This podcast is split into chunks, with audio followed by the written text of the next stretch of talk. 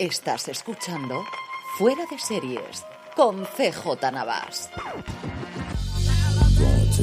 Bienvenidos a Streaming, el programa diario de Fuera de Series en el servidor, CJ Navas, te trae las principales noticias, trailers, estrenos y muchas cosas más del mundo de las series de televisión. Edición del martes 13 de septiembre. Cuando me estéis escuchando ya conoceremos los ganadores de los premios Emmys de este año, pero no lo sé todavía cuando estamos grabando esto. Así que no sé si en el apartado de comedia Ted Lasso vuelve a arrasar, Hacks va un poquito más allá de lo que fue el año pasado, o se cuela Academia Abbott como sorpresa de última hora, como ya pareció ocurrir en los pasados Emmys creativos que se dieron la semana pasada. Igual en drama, veremos si Succession sigue a premio por año o se puede colar alguna cosa como separación. Y por último, en serie limitada, si el fenómeno del verano pasado de Wild Lotus ha logrado mantenerse durante todo este tiempo o Dopsic finalmente le ha logrado adelantar. Todos los resultados, evidentemente, los comentaremos en el programa de mañana, que yo creo que prácticamente será monográfico sobre el resultado de los semi.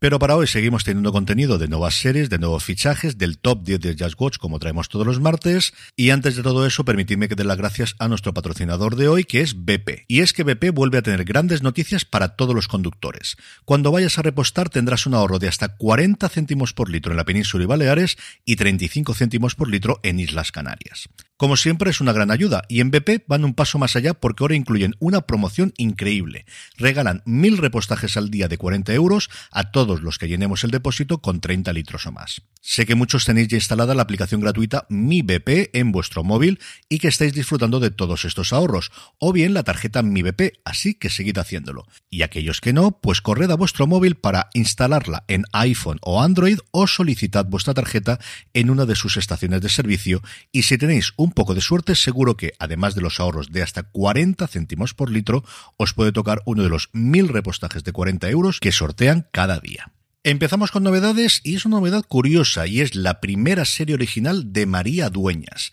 Se va a llamar Los Artistas y promete retratar el perfil más oscuro del mundo del arte, las falsificaciones. Dueñas, que ya vio en su momento adaptada y con bastante éxito, habría que decir, su novela El tiempo entre costuras, comenta sobre los artistas que hablamos de arte, pero no desde una visión sofisticada. Bajamos a la oscuridad y nos movemos entre la picaresca, la falsificación y lo mezclamos con comedia, romance y algo de humor. La serie tiene confirmadas sus tres protagonistas, que son Ximena Romo, Francesc Garrido y Maxi Iglesias. Ha empezado ya a grabarse en escenarios que nos llevarán a Madrid, a Marbella y a Miami, y como os decía, es una cosa curiosa porque la producción corre cargo de VIX Plus, que es la plataforma online fruto de la fusión entre Televisa y Univision y que se puede ver desde este 31 de marzo tanto en México como en Estados Unidos.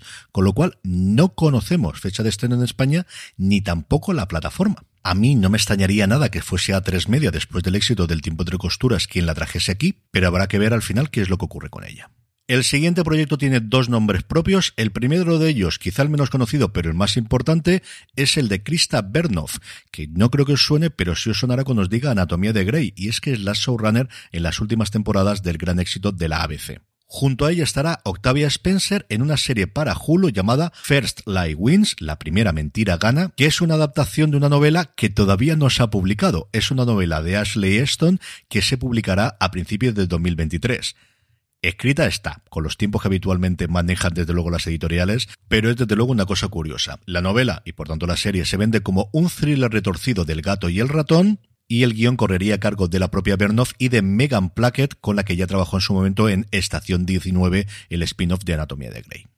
El otro proyecto, en este caso de Netflix, es Yasuke. Y alguno me diráis, Carlos, que eso ya existe, que es un anime. Sí, sí, existe, existe la serie y lo que se va a hacer ahora es una adaptación a imagen real de cinco episodios que sería menos fantástica del anime y se acercaría mucho más a la vida real de un hombre africano llegado al Japón feudal como esclavo y que se convirtió en el primer samurái no japonés del país.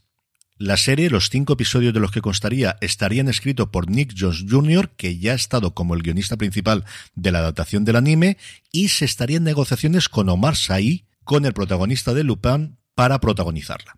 Y en el apartado de fichajes, Apple TV Plus, que no hace más que darme razones para que me vuelva a enganchar a The Morning Show. Por si no tenía suficiente con que volviese Juliana Margulis, por si no tenía suficiente con los fichajes como regulares de Nicole Behari y de John Hamm, por si no tenía suficiente con contratar como actriz recurrente a Tig Notaro, el nuevo fichaje es ni más ni menos que mi adoradísimo Stephen Fry. Fry interpretará a Leonard Cromwell, un despeinado miembro de la junta de VA, que es la cadena que emite The Morning Show, que trabaja para guiar la empresa en las aguas financieras turbulentas en los que parece que se va a manejar toda esta tercera temporada. Lo que os decía antes, que me bajé en la segunda y me va a tocar volver en la tercera, sí o sí, sin ningún género de dudas.